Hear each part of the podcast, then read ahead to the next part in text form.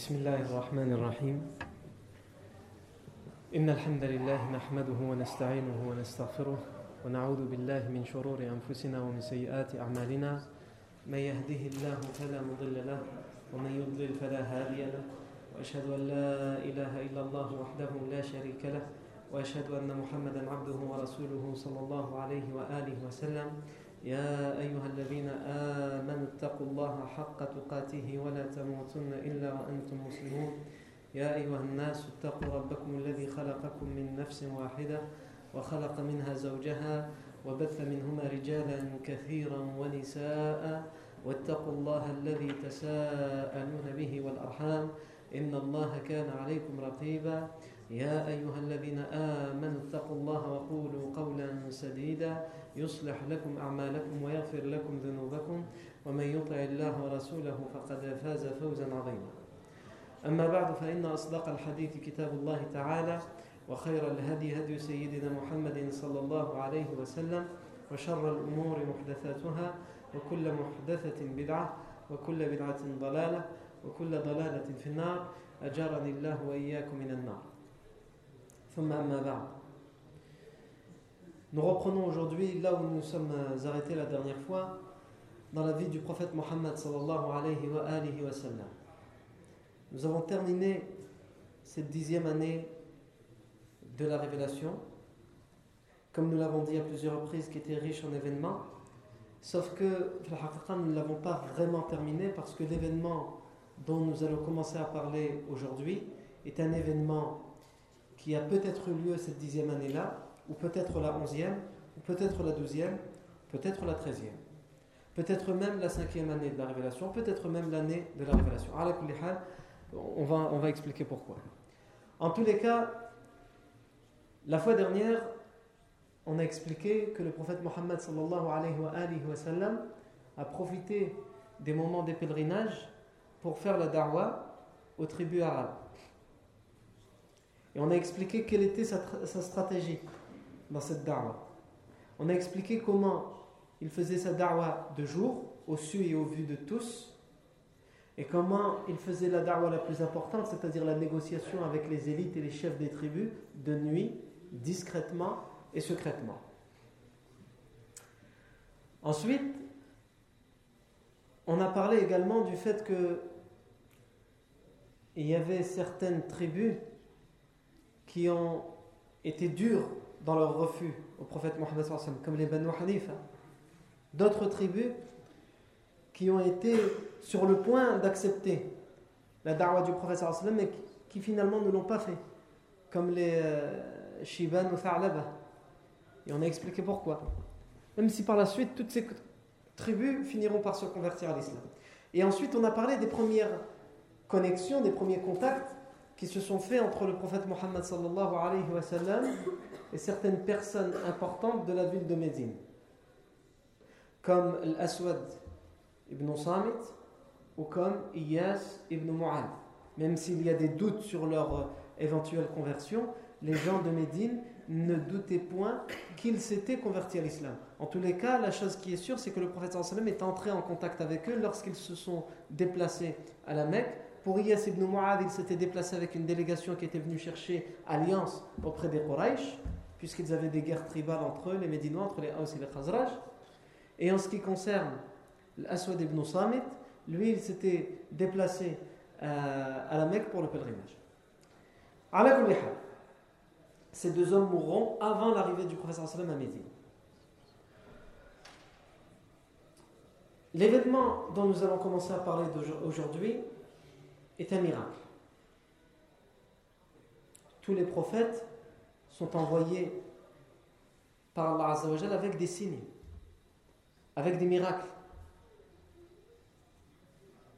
Et le prophète Mohammed sallallahu alayhi wa, comme les autres prophètes avant lui, a eu des miracles. Il en a eu plusieurs. Le premier, le plus important, c'est la révélation du Coran. La révélation du Coran. Et il y a d'autres miracles dans la vie du prophète sallam, chacun a son degré d'importance. Et ici, nous allons voir un miracle qui est un des plus importants dans la vie du professeur sallam et on peut peut-être même s'avancer et dire le miracle le plus important après la révélation. Ce miracle, c'est ce, qu'on appelle en arabe l'événement de Al-Isra ou Al-Mi'raj. Le voyage et l'ascension nocturne. Al-Isra ou Al-Mi'raj. Al-Isra, en arabe, ça veut dire le trajet. Trajet qui est fait de nuit. Al-Isra, c'est un trajet, un voyage qui est fait de nuit. Puisque pendant ce voyage, le professeur sera transporté en une seule nuit, en une seule nuit, de la ville de la Mecque à la ville de Quds, Jérusalem, Al-Masjid al-Aqsa, et ensuite Al-Mi'raj, l'ascension, la montée vers les cieux. Il va traverser tout l'univers jusqu'au septième ciel. Et il va revenir, et tout ça en une nuit. Et il va se passer énormément d'événements pendant cette nuit. Et pourquoi nous disons c'est un miracle? Tout simplement parce que un homme ordinaire, avec les moyens ordinaires qu'il a, il ne peut pas faire ça en une nuit. Aujourd'hui, si je vous dis quelqu'un est parti de la ville de la Mecque à Jérusalem, qui sont séparés par plusieurs, euh, euh, centaines de kilomètres, voire des milliers de kilomètres, vous me direz c'est pas possible, sauf s'il prend un avion. En prenant un avion, c'est possible. À condition que le copilote de la Lufthansa ne décide pas de se suicider dans cet avion. Et sinon, c'est possible de le faire en une heure ou deux ou trois. Mais à l'époque, c'était impossible. Et aujourd'hui encore, même si nous considérons que ce voyage de la Mecque à Jérusalem avec les, moyens aériens de, de, notre époque sont possibles, ce qui est impossible en tous les cas, c'est de faire cette ascension, de traverser tout l'univers. Vous imaginez l'univers? Son immensité. Nous ne connaissons qu'une infime partie de l'univers et pourtant cette infime partie est inconcevable pour les limites de notre esprit tellement il est gigantesque. On est obligé de parler juste pour la partie qu'on connaît de l'univers.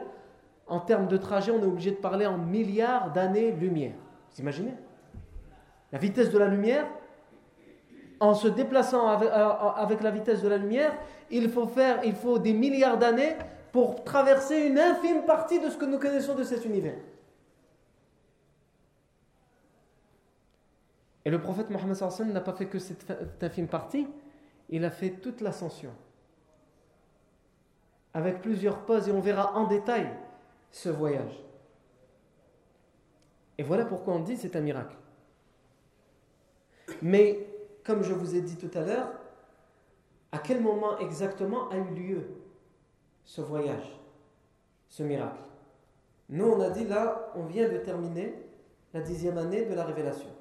Et on va débuter la onzième année de la révélation. Si on en parle maintenant, c'est parce que la plupart des historiens positionne l'événement de l'Isra wa al le voyage et l'ascension nocturne, au moment où, nous positionnons nous dans nos cours, c'est-à-dire entre la dixième et, la, onzième année. Mais il y a eu énormément d'opinions sur le sujet. Les historiens musulmans, les savants et les érudits musulmans ont travaillé, ont enquêté pour essayer de voir quelle date précise quelle est la date précise à laquelle a eu lieu cet événement grandiose, ce miracle, ce miracle prophétique du voyage nocturne Le savant Ibn Hajj al-Asqalani a énuméré toutes les opinions qu'il y a à ce sujet et il y a dit il y a dix opinions. Il y a combien? Dix opinions. Et chacun a ses arguments. La chose dont nous sommes sûrs, puisque c'est à ça que nous nous attachons, c'est que toutes ces opinions, même si chacun a son argument, les textes qu'il nous rapporte pour euh, euh, dater l'événement, ces textes, aucun d'entre eux ne sont authentiques. C'est-à-dire que nous n'avons pas un texte authentique qui nous dit clairement, et que ce texte est vraiment authentique, qui nous dit Al-Isra wal-Mi'raj a eu lieu tel jour, de tel mois, de tel année. Il y a des textes qui, donnent des dates. Il y a des textes qui donnent des, jours et des mois lunaires. Mais ils ne sont pas authentiques. Et nous, pour être sûrs et certains dans notre religion, de la science qu'on amène, il nous faut un texte authentique. Ça, ça fait partie de le privilège de la communauté musulmane, de la civilisation musulmane sur toutes les autres. L'islam, pour transmettre la connaissance, exige une rigueur absolue.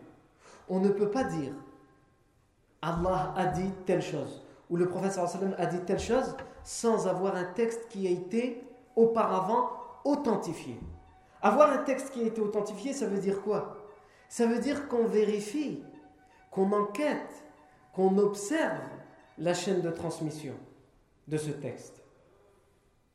Et que ce texte nous a été rapporté d'une personne, qui lui l'a entendu d'une autre, qui lui l'a entendu d'une autre, qui lui l'a entendu d'un compagnon, qui lui l'a entendu du professeur sallam, et que dans toutes les personnes qu'on a, une, une enquête rigoureuse a été faite et ces, personnes ne sont pas connues pour être des menteurs, ils sont connus pour être loyaux, ils sont connus pour être intègres, ils sont connus pour être honnêtes, ils sont connus pour, n'avoir aucun, pour ne pas avoir d'oubli, pour ne pas avoir de problème de perte de mémoire, etc., etc. Lorsque toutes ces conditions sont remplies pour chacune de ces personnes, nous disons le texte est authentique et nous pouvons affirmer le texte. C'est quand même extraordinaire. Aujourd'hui, dans la vie de tous les jours, que ce soit du musulman ou du non-musulman d'ailleurs, et dans les sciences, l'histoire, dans les médias, alors les médias n'en parlons pas.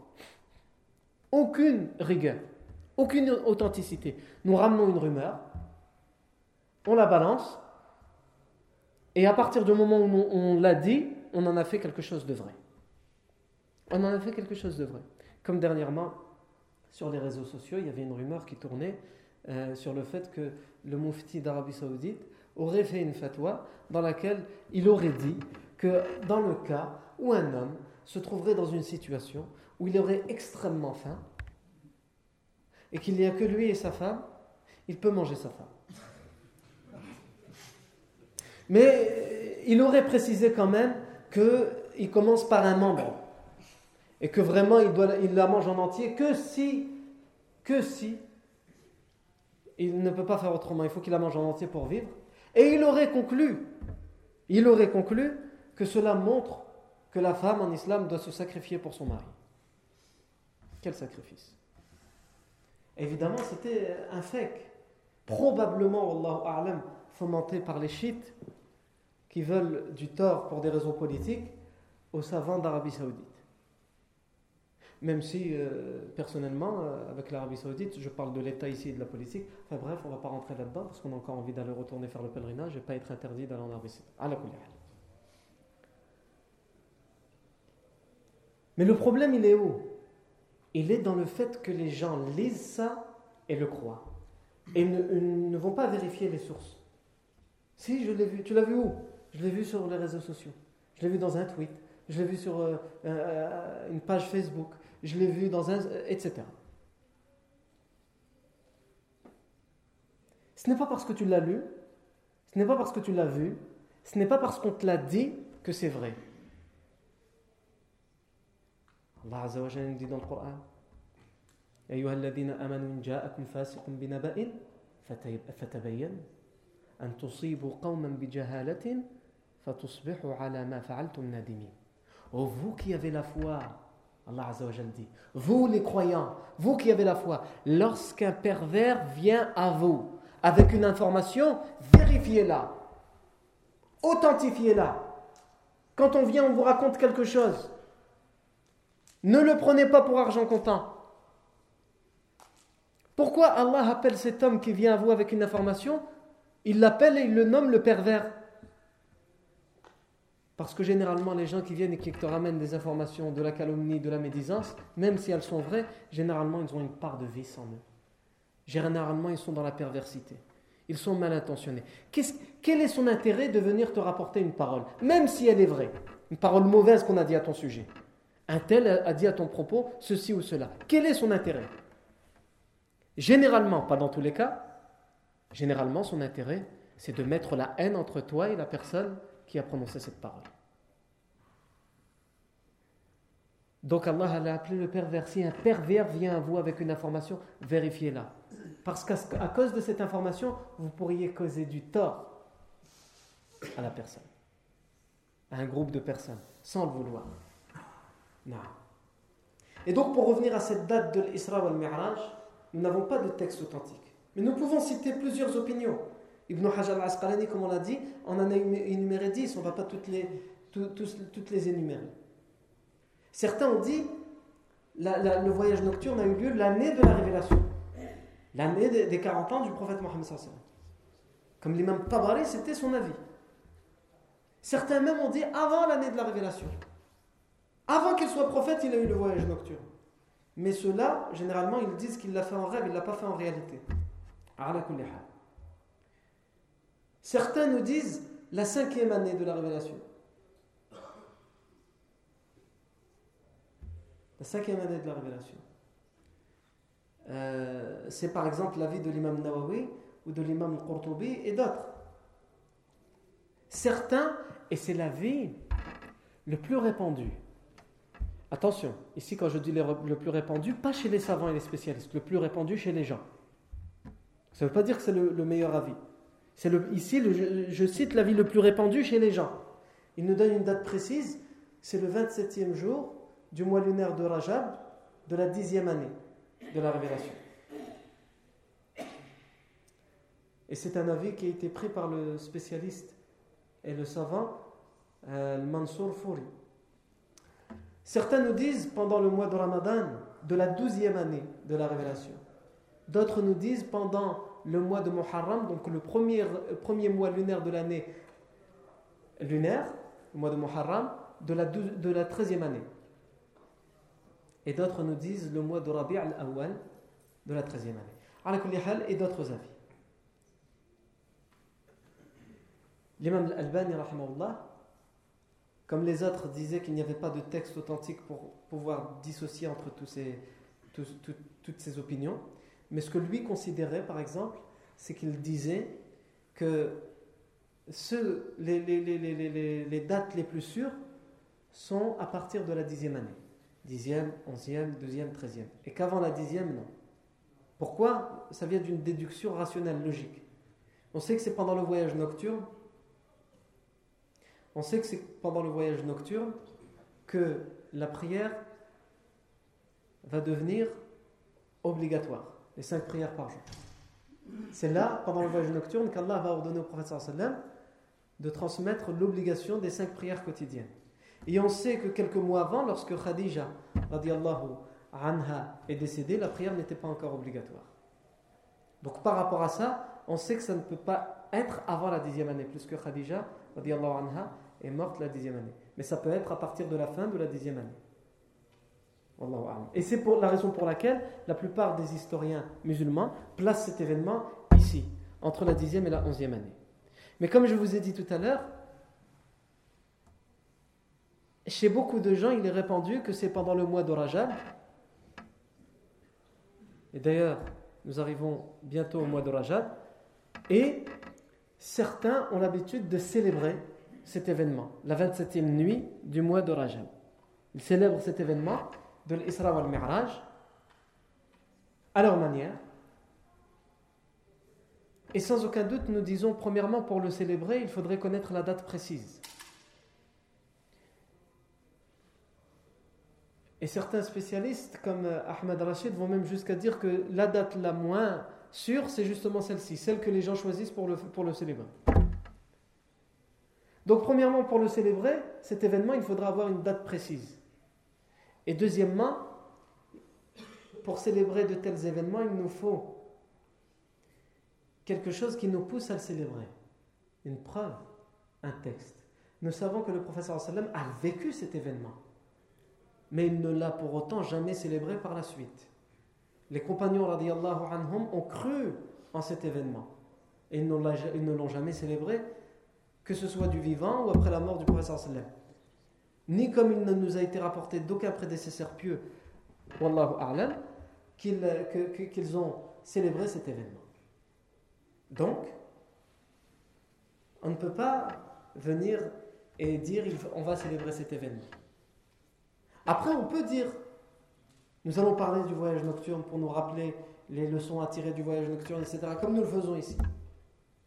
Mais dire c'était cette date bien précise eu, que le voyage nocturne a eu lieu, alors que nous n'avons aucun texte authentique qui nous permet de l'affirmer, ou dire nous allons le célébrer parce que c'est comme une fête, ce serait une fête religieuse dans laquelle nous euh, chanterions. Certains même vont jusqu'à danser dans cet événement, sans aucun doute que cela fait partie des, choses qui ont été innovées. Sans aucun doute que cela fait partie des innovations. Non. Wallahu ala kulli hal, Al-Isra wal-Mi'raj, le voyage et l'ascension nocturne, comme nous l'avons dit, est un miracle. Un des plus grands miracles que le sallam a connu et qui a été donné au prophète sallallahu alayhi wa sallam. Puisque les prophètes étaient aidés par les miracles.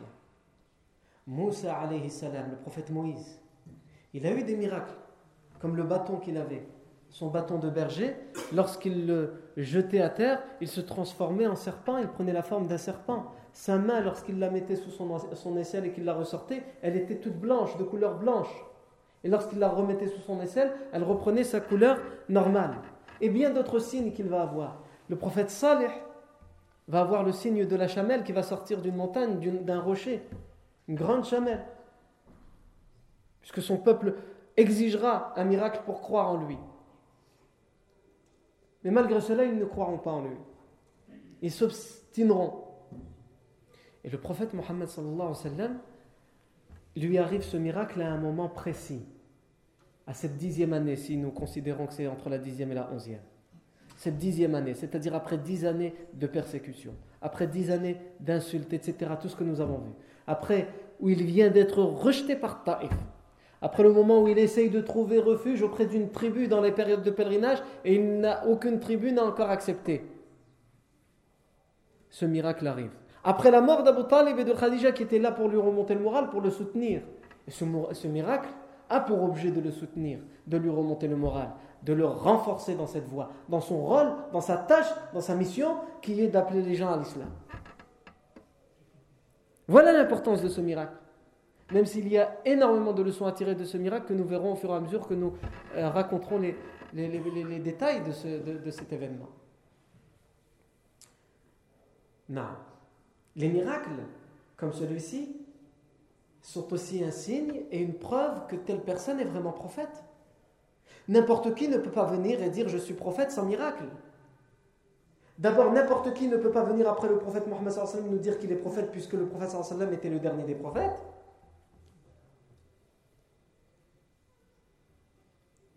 Et même quelqu'un qui serait venu avant le prophète et qui, aurait, qui aurait dit je suis prophète, il nous faut des miracles. Allah donne des miracles aux prophètes pour qu'ils puissent prouver qu'ils sont vraiment prophètes. Des gens vont apparaître, et c'est d'ailleurs parmi les signes de la fin des temps. Jusqu'à 30, le professeur Sam dira, jusqu'à 30 faux prophètes apparaîtront après ma mort avant la fin des temps. La fin, du monde n'arrivera, le professeur Sam a dit, que lorsque jusqu'à 30 faux prophètes feront apparition. Et dès la mort du prophète sallam, certains dans la péninsule arabique vont permettez-moi l'expression, profiter de l'occasion de la mort du prophète sallam pour dire c'est nous maintenant qui sommes les prophètes, qui sommes les successeurs de la prophétie. Par exemple, le plus connu, le plus célèbre d'entre eux, Moussaïlimatul Kadhab. Moussaïlima, le grand menteur. Al-Kadhab, ça veut dire le grand menteur. Il avait déjà, déjà été surnommé de son vivant, euh, du vivant du prophète sallam, il avait été surnommé par le prophète sallam comme étant Al-Kadhab, le grand menteur. Puisque dans les derniers jours du prophète sallam de vie, il recevra une lettre de Moussa Matul Kadhab qui lui dira J'ai reçu la révélation, moi aussi, et Allah m'a ordonné de te dire que tu dois partager la révélation en deux avec moi, et que tu dois partager les tribus aussi en deux avec moi. Pour lui, c'était une question, de pouvoir en réalité. À un tel point que certaines versions racontent même que les polythéistes ont envoyé auprès de Moussa Matul Kadhab une délégation pour voir s'il avait des miracles. Puisque comme nous l'avons dit, ce qui prouve qu'un tel est un, prophète ou pas, ce sont les miracles. Donc ils lui ont envoyé une délégation. Ils se sont rendus auprès de lui. Et ils lui ont dit, nous ne croyons pas en Muhammad. Et pourtant, il nous a ramené quelque chose d'extraordinaire, c'est le Coran. Parce que ce sont des arabophones à la base. Et ce Coran était pour eux miraculeux. Ce qu'il disait et sa façon, son style était un miracle. Et il le reste encore aujourd'hui. Le Coran est un miracle. Dans tous les points de vue. Que ce soit le point de vue littéraire, que ce soit le point de vue euh, linguistique, grammatical, euh, le point de vue poétique, le point de vue scientifique, Al-Muhim, le Coran reste encore aujourd'hui un miracle. Donc ils lui ont dit, nous connaissons le Coran, nous l'avons entendu. As-tu quelque chose de la sorte, un miracle de la sorte? Il a dit, moi aussi j'ai des révélations comme lui. Je reçois des révélations. Est-ce que tu peux nous en citer? Et il va citer des choses qui n'ont ni queue ni tête, qui n'ont aucun sens. Comme il va leur dire, par exemple, dans le Coran, il y a Surat al-Fil, Surat l'éléphant. Moi aussi, il m'a été révélé une autre Surat qui s'intitule aussi Surat al-Fil, dans laquelle il va oser mentir au sujet d'Allah. Et il va dire Voici la révélation que j'ai reçue. Évidemment, il va faire semblant de se mettre en transe, de trembler. Et ensuite, il va dire Voilà ce qui vient de m'être dit à travers la révélation. Al-fil. Mal-fil. وما أدراك ما الفيل له خرطوم طويل وذيل قصير كذب مسيلمة الكذاب cette sourate aurait dit, cette sourate, ce n'est pas une sourate, ces insufflations sataniques lui disent l'éléphant. Qu'est-ce que l'éléphant Et qui te dira ce qu'est l'éléphant? Il essaye d'imiter le Coran, mais il n'y arrive pas, puisque qu'est-ce qu'il dit après? Il dit quelque chose de très profond, de très philosophique. Il dit l'éléphant a une longue trompe et une courte queue. Ah ben on va aller loin comme ça.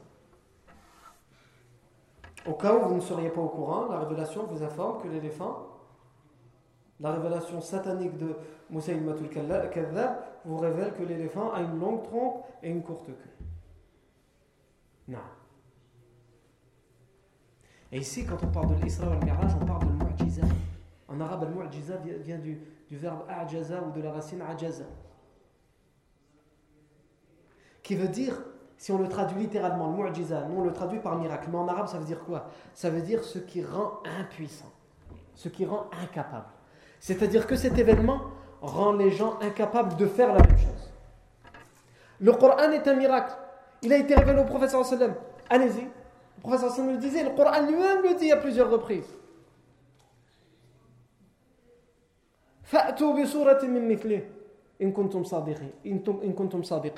Le Coran appelle les polythéistes qui étaient eux-mêmes arabophones. Allez, voici le Coran, ramenez une seule, une seule sourate qui ressemble à celle-ci. Le seul qui a tenté, c'est Moussaïlimatul Kadhab et on a vu le désastre. Impossible. Donc c'est ça le miracle. C'est quelque chose qui rend celui qui est en face, il le rend comme euh, en, en, Molière, en vieille langue française on dirait, ça le rend pantois. Il ne, peut pas, il ne peut rien faire, il ne peut rien dire. Il reste bouche bée. Non. Eh bien, c'est ça le mu'jiza. C'est quelque chose d'extraordinaire, de miraculeux. C'est un défi pour la personne qui est en face. Tu ne peux pas ramener la même, la même chose. Et même si tu essayes, tu ne pourras pas le faire. Le prophète a fait le voyage nocturne en une nuit, de Mecca, Al-Quds, et de l'Quds, Masjid al-Aqsa, jusqu'au Sidrat al-Muntaha, fais la même chose. Et tu ne pourras pas le faire. Nous te le disons à l'avance, tu ne pourras pas le faire parce que c'est un miracle. Allah a donné comme miracle professeur Salim Al-Qur'an, le Coran. C'est un miracle. Tu, tu es au défi de ramener la même chose et tu ne pourras pas le faire, nous te le disons à l'avance. Vous ne pourrez pas. C'est ainsi que s'adresse le Coran aux polythéistes qui se permettait de traiter de menteur le prophète Mohammed. Donc c'est un miracle. Cela dit, il faut savoir distinguer, il y a des subtilités, il faut savoir distinguer entre le miracle et les choses qui sont de l'ordre du paranormal ou de l'extra-normal ou de l'extraordinaire. Il se peut qu'il se passe des choses de l'ordre de ce qu'on appelle le paranormal, des choses qui sont inexplicables entre guillemets par la science d'aujourd'hui, en tous les cas, des choses qui sont inexplicables par, par nos lois humaines. Mais ce ne sont pas forcément des miracles. Le miracle est réservé pour les prophètes. La différence entre ce qu'on appelle le mu'jiza et le karama, les choses qui sont extraordinaires, c'est que le karama arrive. Quelque chose d'extraordinaire qui peut arriver à quelqu'un de très pieux. Ce qu'on appelle les, alliés les alliés d'Allah. Ils sont tellement pieux auprès d'Allah qu'ils peuvent, leur arriver certaines choses comme ça. Comme on l'avait raconté lorsque on, parlait des tout premiers convertis à l'islam et qu'on avait raconté la, conversion d'Abu Dhar al-Ghifari euh, et qui avait demandé au professeur un signe. Le professeur sallam avait fait invocation à Allah Azzawajal pour qu'Allah lui donne un signe et qu'il avait eu un signe, c'était une lumière qui était au-dessus de son, de son arc. Et il, tournait la lumière comme il voulait pour prouver à son peuple qu'il ne, qu'il ne mentait pas et que ce qu'il avait entendu du prophète était véridique. Mais ça ne fait pas d'Abu Dhar, ça ne fait pas d'Abu un prophète. Ça fait de lui quelqu'un de pieux. Omar ibn al-Khattab, il nous est rapporté que lorsqu'il sera calife, qu'à un moment en plein prêche, il a envoyé à des centaines de kilomètres de là une armée qui, à ce moment-là, en direct, en plein combat, à des centaines de kilomètres de là, et qu'en plein, milieu de son prêche, il va couper le prêche pour s'adresser à l'armée parce qu'il voit l'armée musulmane, on lui a tendu un piège. Et il va s'adresser au chef de l'armée en disant Attention, tel endroit, on vous a tendu un piège. Ça ne fait pas de Omar ibn Khattab un prophète. Non. Et aussi, la chose qui est importante à savoir, tous les, tous les, tout ce qu'on appelle l'awliya, tous les pieux, n'ont pas forcément des karamats. Ce n'est pas parce que quelqu'un n'a pas de karamat qu'il n'est pas quelqu'un d'extrêmement pieux. Ce, ne sont pas tous les pieux, tous les alliés d'Allah qui ont les karamat. Allah donne à qui il. Il donne de sa faveur à qui. Et il ne faut pas tomber non plus dans un autre extrême, dans un autre piège où certaines, euh, certaines branches soufis, je dis bien certaines branches soufis, ça veut, ça, veut, dire pas tous les soufis, mais certaines branches soufis sont tombées dedans à un tel point qu'ils considèrent que euh, un wali ne peut être un wali que s'il y a des karamats. Non. Qui sont ces walis? Le Coran les résume en un verset. Quelques mots. C'est lorsque le Coran nous dit